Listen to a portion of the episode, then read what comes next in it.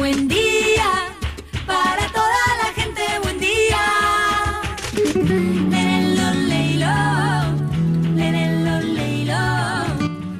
Buen día Soldati, edición Quédate en casa. Son días que necesitan de nuestro compromiso de quedarnos en casa. En FM Soldati, no por eso vamos a dejar de ser comunicadores y comunicar. Aprovechamos los límites que se presentan para llevarte por WhatsApp las noticias y la información que necesitas. Vos, quédate en casa. Va a ser un buen día, Soldati, pero vos nos vas a escuchar cuando quieras, mañana, tarde o noche. El sur está bien despierto. Participa enviándonos las ideas y contenidos al 11 36 88 87 91. Estamos a la distancia, pero juntos. Buen día, Soldati. Hoy quédate en casa. A través del Foro Argentino de Radios Comunitarias, del que FM Soldati es parte, queremos acercarte y difundir las palabras de Evo Morales Aima que en el día de hoy pudimos escuchar a través de Radiográfica.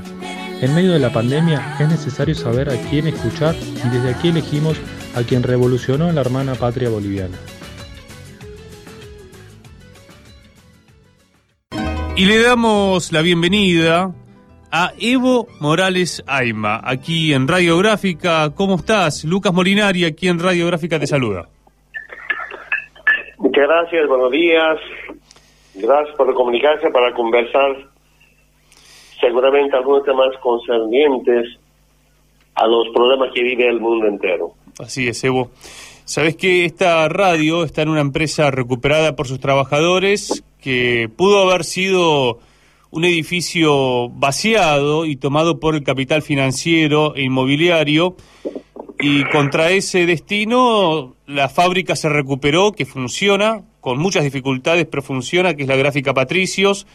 Esta es una radio comunitaria creada en el 2005 y también hay un centro de salud público y una escuela pública, así que ojalá algún día puedas venir a conocer, sé que estuviste en el Bauen, así que el movimiento de empresas recuperadas es vigoroso en la Argentina y sería hermoso que algún día puedas venir a conocer esta experiencia. Felicitar a los trabajadores de este medio de comunicación, una radio comunitaria con seguridad al servicio de los amables oyentes, seguidores de este medio de comunicación, y yo sigo convencido que la comunicación debe ser más efectiva, afectiva, emotiva, educativa, liberadora, y el pueblo necesita una comu- comunicación en base a la verdad, una comunicación que permita defender sus derechos y como siempre defender eh, los derechos de los más humildes. No tenía mucha información sobre la historia, pequeña historia de esta emisora, de este medio de comunicación, pues cualquier momento, una vez cuando se acabe, ojalá se acabe la cuarentena, es nuestra obligación apoyar, acompañar esas medidas para el bien de la vida, para el bien de la familia, pues después de eso visitaremos, visitaremos este medio de comunicación.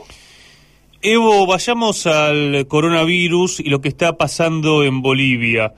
¿Cuál es tu balance, eh, primero de la situación, de lo que se está informando, según las cifras? Es un país, yo ayer trataba de entender las cifras porque no le está yendo mal y yo digo, bueno, ¿tendrá algo que ver con la gestión que, que encabezaste durante 13 años?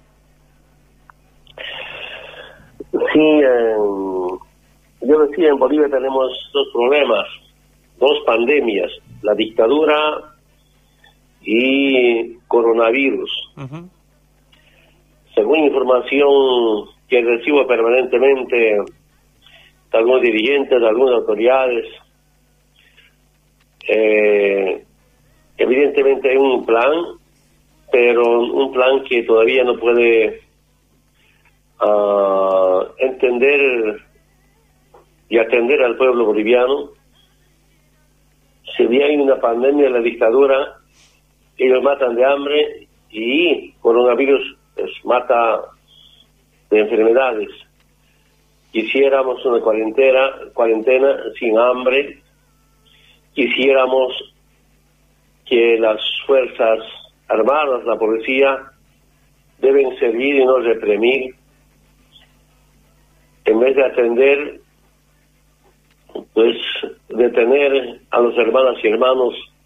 Cada día se escucha a la cárcel alguna gente que no respeta la cuarentena. Nuestra recomendación también es respetar la cuarentena, pero tenga presencia del Estado para resolver los problemas económicos. El 70% de la población viven del día a día, Sí. de la venta del día. Entonces ahí debe estar presente y tantas formas estar presente. Sin embargo, escucho y me informan jóvenes que se organizan voluntariamente, panifican. Nos faltan algunos hermanos que donan alimento, alimento para que puedan panificar o para que puedan ha- hacer ollas populares. Hace dos semanas había pedido las Fuerzas Armadas Nacientes habían hacer ollas comunes en barrios populares. Lo que decía antes, una vez nos faltó agua en la ciudad de La Paz, la gente salió a reclamar, por supuesto, había un descuido, yo usé a las Fuerzas Armadas para que las Fuerzas Armadas puedan repartir agua casa por casa y esas veces no cobramos de tarifas del consumo de agua potable. Un, dos, tres meses hemos resuelto, felizmente, y hay tantas formas de dar utilidad a nuestras Fuerzas Armadas para el bien del pueblo. Y es un debate que tenemos. eh, ayer una hermana de tercera edad fallece en la fila y los bancos cerrados, muy pocos han abierto y colas, colas desde las 2 de la mañana, 3 de la mañana, 4 de la mañana en, en filas para poder cobrar los bonos. Eh, la semana pasada un hermano fallece en la calle y eso levanta mucha preocupación, mucha sospecha. Además de eso, creo que no hay una excelente atención, una buena atención para enfrentar la pandemia que soporta el mundo entero. Bien. Y aparte esto se va a agravar, que es la, la gran preocupación, porque el golpe de Estado en, en Bolivia, bueno, la denuncia que vos venís realizando, un restablecimiento de la democracia que parece que va a tener que esperar. Sí, en este momento no son tiempos para debatir el tema político, el tema electoral, sino es tiempo de enfrentar ah, la pandemia, la pandemia y, y felizmente digo, hay movimientos sociales que empezaron a compartir lo poco que tenemos. No somos millonarios, pero somos solidarios. Y compartir lo poco que tenemos con el vecino, con la comunidad, empieza a sentirse desde la zona del trópico de Cochabamba. Ayer mis hermanos del trópico, del cual soy su dirigente todavía, me informaron que están saliendo, por ejemplo, con fruta, naranja y plátano, especialmente rumbo hacia, hacia donde lamentablemente el gobierno de facto no deja entrar a su tierra, a su patria, a los bolivianos. Por una parte traen por avión de Estados Unidos a la gente que tiene plata, pero también de Chile en avión, pero la gente que viene por tierra no dejan entrar. Claro. La gente humilde que va a trabajar a Chile de jornaleros, ahora que se paralizó todo, pues vuelven y no dejan entrar. No se entiende que es falta de visión humana, solidaria de parte del gobierno. Hay tantas formas de resolver esos problemas. Por ejemplo, han dispuesto un avión de Chile hacia Santa Cruz y cuando llegaron allá se quedaron en hoteles haciendo cuarentena. Pero familias humildes que vienen por tierra no dejan entrar. Claro. Saludos. Ah, hay como una cuestión eh, clasista, ¿no? Se repatria a cierto sector social, pero a los jornaleros no. Exactamente, los jornaleros no tienen ningún derecho. Razón, la, la presidenta que se ha autoproclamado decía en una entrevista, los salvajes no pueden volver al poder. Yo leí en los periódicos acá de Argentina. Entonces la gente humilde, la gente pobre, los movimientos sociales, especialmente el movimiento indígena, para las dictaduras somos salvajes. Es histórico, viene desde la colonia, desde la república, todavía hay grupos que piensan así. Si somos salvajes, entonces no les da importancia. Por una parte dicen, vamos a, vamos a entrar y otras instituciones no van a entrar. Por acá, acá en la Argentina tenemos la historia de Sarmiento que planteaba civilización y barbarie. ¿no? Y que, que todavía es una idea que se sigue repitiendo. Evo, queremos que escuches algunas preguntas que llegan desde diferentes puntos del país. Vamos a escuchar a Gabriela Fiocheta, si te parece, de la mosquitera de la provincia de Mendoza. Dale. Adelante. Soy Gabriela Fiocheta, desde La Mosquitera, medio comunitario, ubicado en el Bermejo, Guaymallén, en un espacio recuperado de la provincia de Mendoza. Desde aquí, nuestro saludo y abrazo para Evo Morales. Y la pregunta es, frente a la diversidad de los gobiernos latinoamericanos, y en algunos casos antidemocráticos, como el actual de Bolivia, ¿cuál considera que debe ser el rol de los estados y cuál el de las organizaciones sociales para enfrentar la pandemia? Mm, En caso boliviano necesitamos un Estado legítimo y legal, un Estado fuerte, un Estado que permita tener buenas relaciones con los movimientos sociales.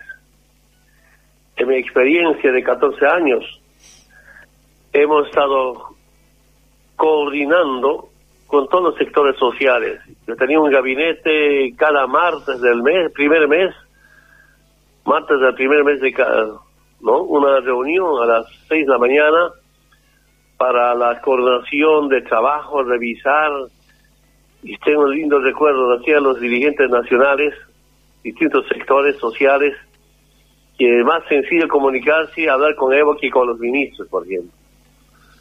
Había una confianza única.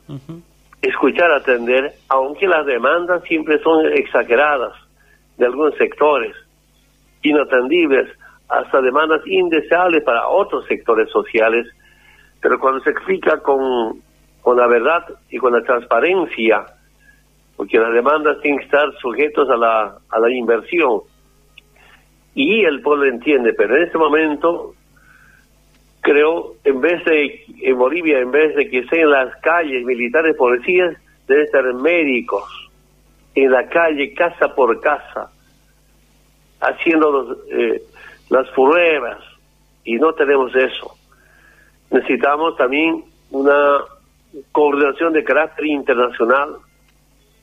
Necesitamos en este momento, yo diría, una sur, una sur reunión de emergencia de los 12 países, a ver cómo vamos a enfrentar conjuntamente y cómo podemos también conjuntamente adquirir equipos de bioseguridad, bioseguridad que necesita, insumos, necesitamos o compartir lo que tenemos entre países de, de, de UNASUR.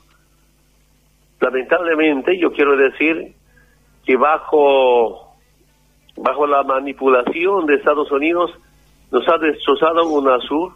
Claro. En vez de UNASUR crear un grupo de Lima, pero grupo de Lima con algunos gobiernos solamente para cómo destrozar a la revolución bolivariana de Venezuela, atacar a Maduro, planificar intervenciones. Bien, ahora, ahora te iba a preguntar también de, de Venezuela, pero hay otra pregunta. Vamos para Rosario. Manu, adelante. Hola, ¿cómo están? Soy Pepe Frutos, responsable del informativo nacional del Foro Argentino de Radios Comunitarias. Un saludo desde Rosario para el presidente Evo Morales. La pregunta es la siguiente. El presidente Alberto Fernández dijo en varias oportunidades en los últimos días y semanas que esta pandemia va a marcar un antes y un después para el mundo y para América Latina y dijo que habrá que barajar y dar de nuevo. ¿Qué panorama cree Evo que se abre para América Latina? ¿Qué posibilidades se abren para nuestra patria grande? ¿Y qué cambios considera que van a ser más necesarios que nunca para nuestros países? Esa es la pregunta. Un fuerte abrazo. Muchas gracias. Un saludo primero a todos los oyentes de Rosario, de Mendoza, como también a hermanos y hermanos bolivianos que viven. Muchas gracias a sus autoridades por dar oportunidad a mis hermanos bien de Bolivia a mejorar su situación económica. El mundo ha cambiado con esta pandemia y creo que tenemos que empezar a cambiar Y si hablamos para América Latina, yo diría rápidamente que bueno sería conjuntamente, repito nuevamente, a de dónde está UNASUR, pedir la condonación, condonación a la deuda externa. O por lo menos cierta moratoria.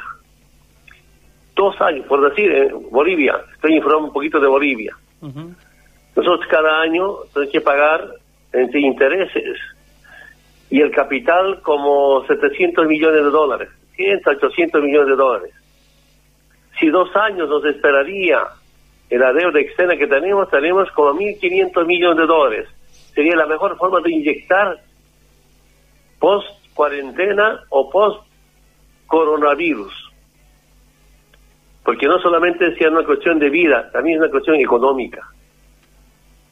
Entonces, ahí necesitamos América Latina, Sudamérica unida para conjuntamente negociar con estas instituciones financieras, porque el mundo ha cambiado. Ahora, ¿cómo cambiar? Yo aquí lo más importante de estos tiempos es solidaridad, es complementariedad. Es como, a ver, en tema de salud, mayor inversión de salud. Y creo que salud, la vida, salud especialmente es un derecho humano, que no es una mercancía. La vida no es una mercancía.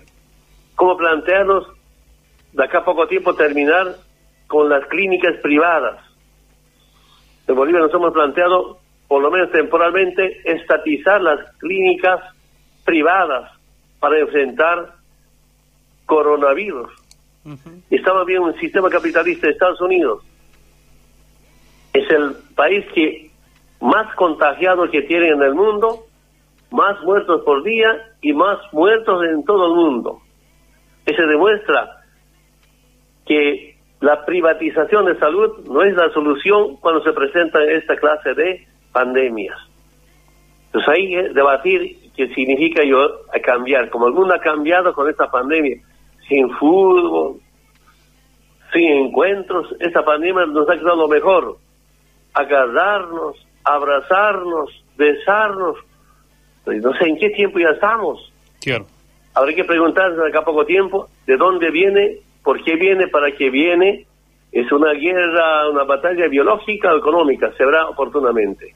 Ah, hay diferentes hipótesis de dónde viene todo esto. ¿Te, te aferrás a alguna idea, Evo? Esto no está comprobado, pero bueno, hay, hay dif- diferentes hipótesis. ¿Cuál es tu pensamiento? ¿De dónde viene esta pandemia? Yo sigue pensando que es una guerra biológica y económica. Sigue pensando, no estoy seguro. Oportunamente se informarán, usted sabe muy bien. Después de que pasa, va pasando el tiempo, información de la CIA, informaciones siempre salen a la opinión pública, pero por ahora creo que tenemos la obligación de cómo enfrentar esta pandemia de manera conjunta y solidaria a nivel mundial. Claro, ahí la, la pregunta o la discusión sería cómo lanza algo Estados Unidos que lo está afectando tanto, ¿no? O, o habrá sido como un boomerang. Y yo solo quiero decirles, a ver, en la política del nuevo orden mundial planificaron la reducción de la población innecesaria. ¿Eso qué quiere decir? Que las personas de tercera edad son una carga el Estado, pero ellos dicen para el sistema capitalista. Los discapacitados y sobre todo la gente humilde, quién sabe, por la mala alimentación, no están preparados para resistir esta clase de pandemias. Este tema de la planificación para la reducción a la población innecesaria es de conocimiento público. Sí, sí, sí. sí. Entonces nos hace pensar profundamente qué está pasando en el mundo. Repito, nuevamente será posterior debate. Debate, una vez que enfrentemos, ojalá pronto pueda aparecer vacunas, vacunas de prevención sobre esta pandemia. Evo, eh, hablaste de, Venezuela y la cabeza de Maduro tiene precio, se lo han puesto los gringos eh, y lo acusan de narcotraficante. Esto lo han hecho con vos en otros momentos. Ahora, básicamente, ¿pensás que es posible la invasión a Venezuela, que los yanquis se van a animar? Sabemos que cuando les va mal en la economía, la industria bélica es siempre una oportunidad para reactivar económicamente. Comparto perfectamente con su opinión, que es conocido por todo el mundo entero. Cuando le va a cualquier presidente en su país, busca intervención a otro país, para distraer o para aparecer como un fuerte ante su pueblo.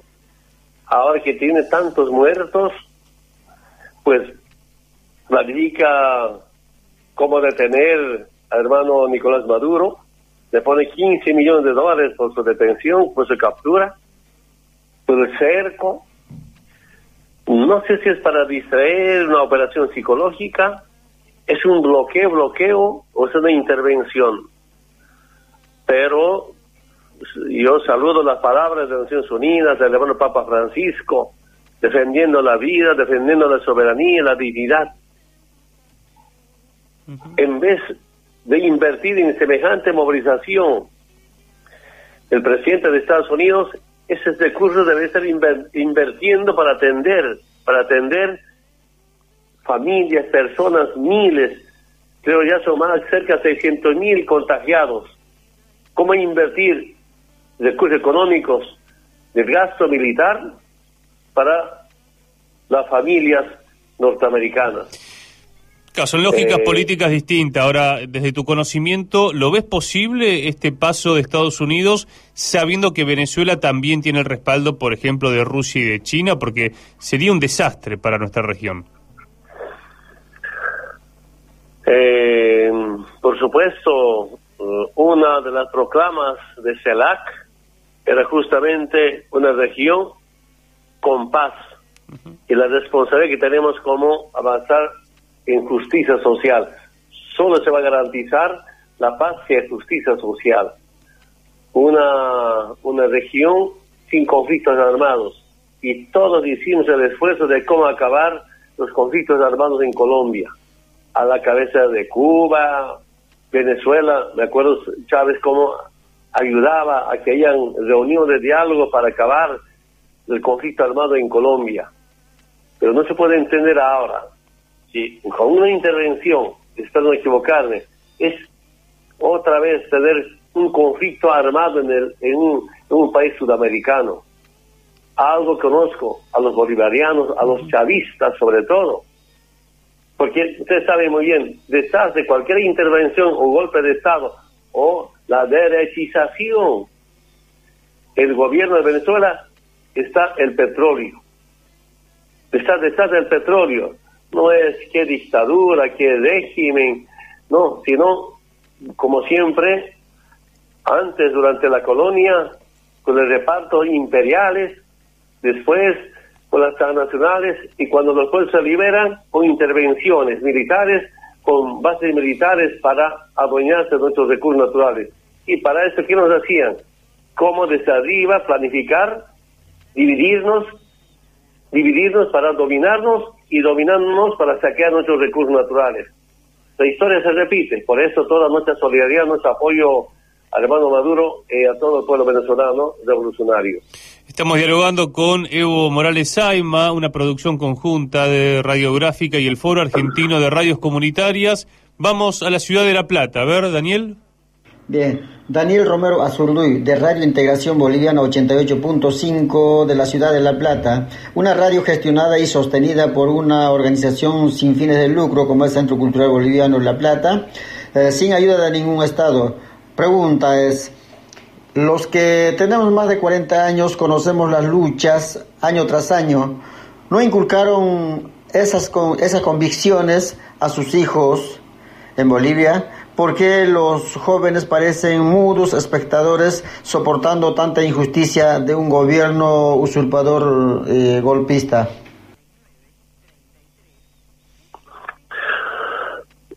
Sí, eh, debemos, debemos reconocer nuestras debilidades y todo, tal vez, nuestros movimientos sociales, las juventudes. Primero, no socializamos los resultados que hemos tenido en la reducción de la pobreza, de la desigualdad, los resultados que hemos tenido en la parte económica de los 13 años, 6 años primero en crecimiento económico en Sudamérica.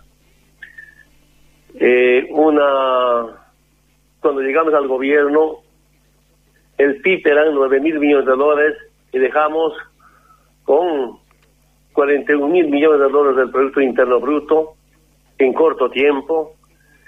Y también los dirigentes sindicales, los distintos sectores decían que las reuniones no era tanto socialización e información los resultados, sino más una lucha que más que obras más, pelea por las obras, por los proyectos o por los cargos finalmente. Eso ha sido nuestra debilidad, pero esta, este golpe, la derecha con la dictadura en, el gobierno está permitiendo mayor reflexión para las nuevas generaciones.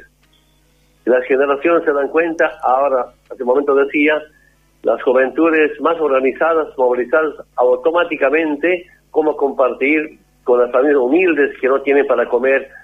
Lamento mucho decir porque eh, hay familias que viven de la venta del día. Es decir, que sos optimista hacia adelante, Evo.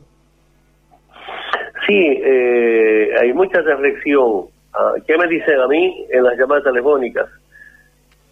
seguramente algunos votaron por la derecha y dicen, nos hemos equivocado, hermano Evo. Inclusive no faltan algunos resentidos. Ah,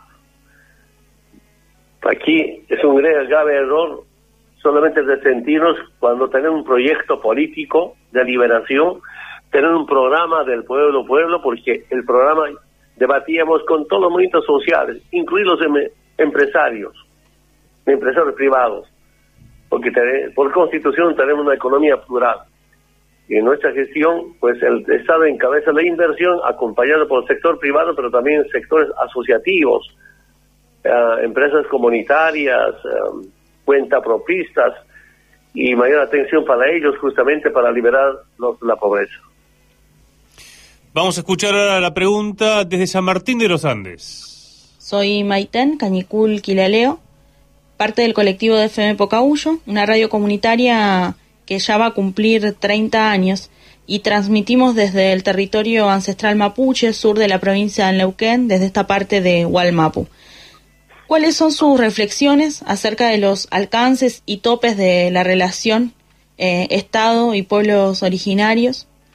¿Y cuál es su lectura sobre la invisibilización de este debate en todo el continente? puntualizando, por ejemplo, que aquí en Argentina no hemos podido tener aún el debate acerca de un Estado plurinacional, de la existencia de un Estado plurinacional. yo vengo de la lucha comunal, un sector importante donde están quechas además como el trópico chabambino. Eso ha sido mi escuela para estar permanentemente con los movimientos sociales Nunca he sido dirigente nacional, pero este sector era, como estaba la base militar de Estados Unidos, eso nos ha permitido hacer una profunda reflexión. Evidentemente dejamos, defendemos la hoja de coca en su estado neutral, y defender la hoja de coca es defender el alimento, el medicamento para el pueblo.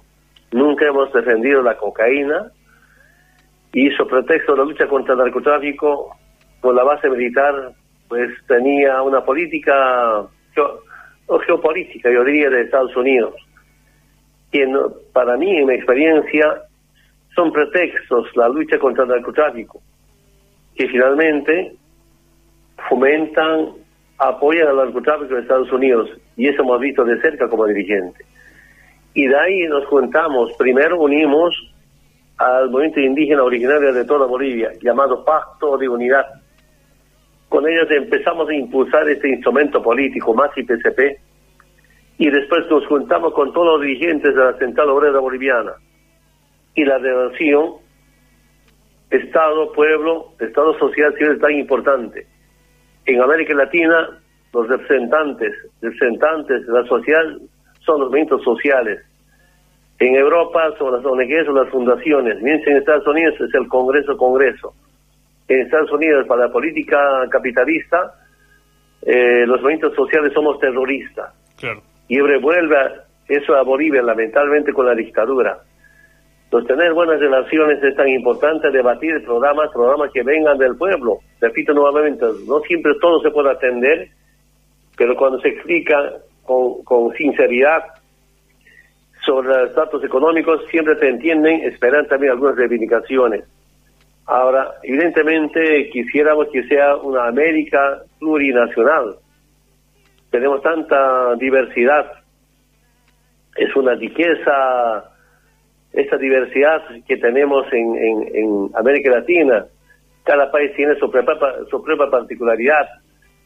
En algunos países el movimiento indígena desistieron durante la colonia, la república, y algunos, pues, hubo exterminio.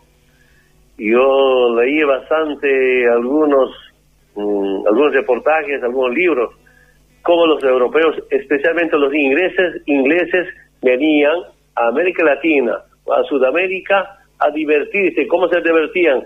Matando al indígena. Como a, palomas, así como decían, ¿no? Yo voy a la casa y pesca. Y venían la pesca a casa, pero matar, cazar a los indígenas. Así hubo exterminio.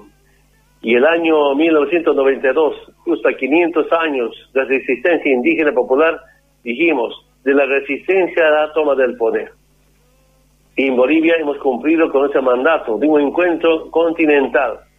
Recuperamos el poder político y ahora viene ese golpe, pero estoy seguro que pronto vamos a recuperar la democracia, la patria y nuestro proceso de cambio en Bolivia. Evo, hubo símbolos del golpe de Estado el año pasado. Uno fue, bueno, incendiar la Huipala, que por eso votó una reivindicación, hoy día mundial de, de la Huipala y también la Biblia en mano, ¿no? Con Camacho y, otros personajes nefastos. Ahora, uno no puede dejar de pensar, y pasó en este domingo de Pascua, que hubo una carta a los movimientos sociales y populares del Papa Francisco, que recordaba el encuentro en el 2015, que estuvo con vos, y donde el Papa pide perdón en nombre de la Iglesia a los pueblos originarios. ¿Qué, reflexión tenés? Porque esto ha pasado en tan solo cuatro años. ¿Podemos pensar que el golpe de Estado y todo el simbolismo es también una respuesta a esas palabras, esa presencia del Papa y a lo que significa a nivel mundial? Creo que sí. Mm. ¿Cómo puedo entender? Mira, nuevamente quiero ratificar está ligado a un tema político y económico y tema, tema también cultural. Eh, cuando el capitalismo roba al pueblo, eso se llama negocio. Cuando los pueblos defienden sus derechos, sus recursos naturales, a, ellos, eso llaman violencia. Y esta planificación, ahora nos estamos informando y siguen sacando mayor información sobre el golpe de Estado, había preparado desde el 2018, financiado por Estados Unidos. Y repito nuevamente, que se preguntan cómo los indios pueden recuperar sus recursos naturales. Y el racismo, racismo. Y bajo una planificación con grupos y financiamiento, y solamente quiero comentar un temita los constructores en Bolivia ganan como 120 bolivianos día del jornal. Pero para cortar calles pagaban 300 bolivianos. Y los obreros, los constructores, los albañiles preferían irse a ganar 300 bolivianos que 120 bolivianos. Mucha plata.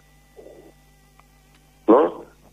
Hay responsables de cada grupo, en cada distrito de las ciudades, para cortar calles, para no dejar trabajar, no dejar salir, y nos ganamos 700 bolivianos, 100 dólares. Mucha inversión. Repito nuevamente, aquí yo decía, el golpe ha sido al indio, golpe al modelo económico y al litio. Le explico el modelo económico.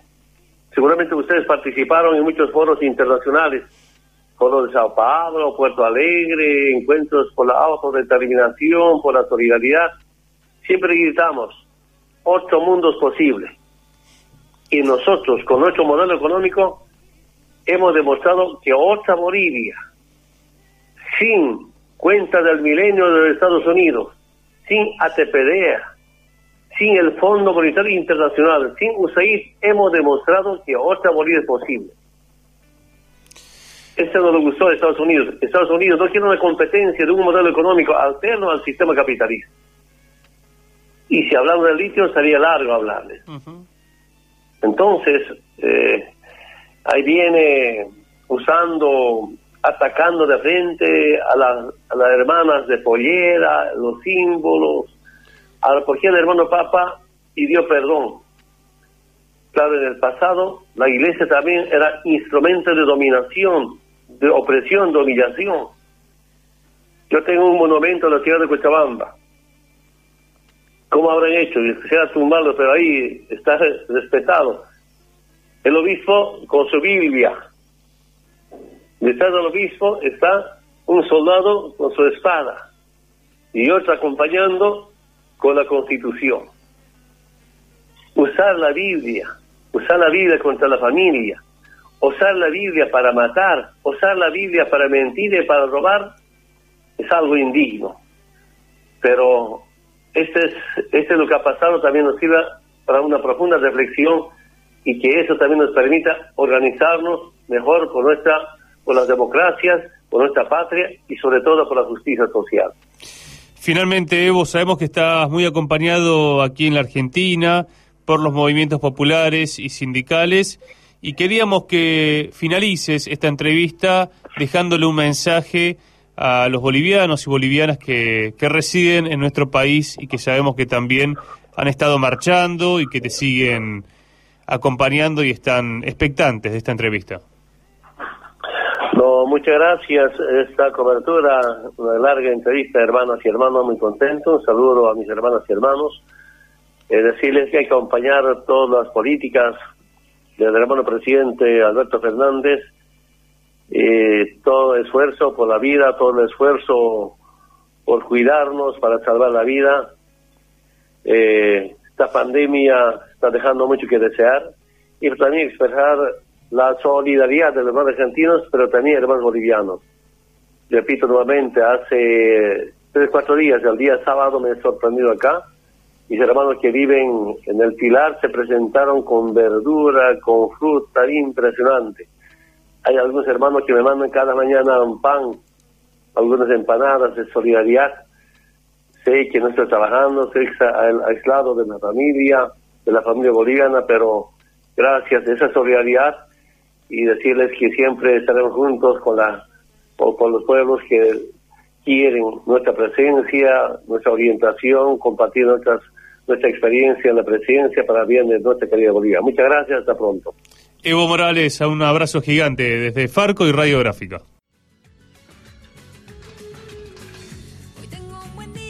Así pudimos escuchar en FM Soldati a Evo Morales Aima, en comunicación con Radiográfica en una producción de Farco, el Foro Argentino de Radios Comunitarias.